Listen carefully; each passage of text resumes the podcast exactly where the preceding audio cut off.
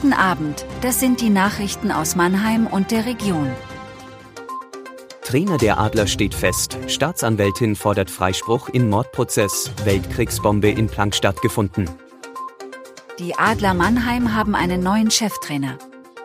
Johann Lundskog übernimmt den Posten. Der 38-jährige Schwede arbeitete zuletzt als Chefcoach für den SC Bern.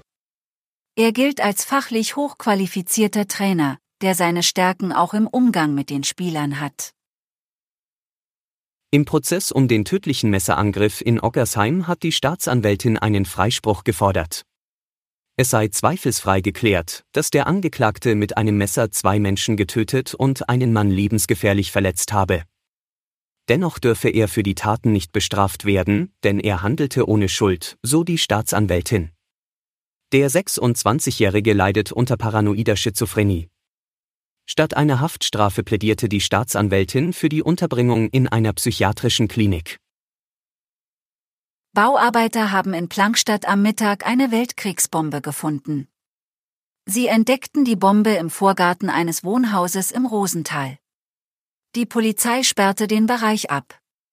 Im Umkreis von 400 Metern mussten Menschen ihre Häuser verlassen. Die Bombe soll nun entschärft werden.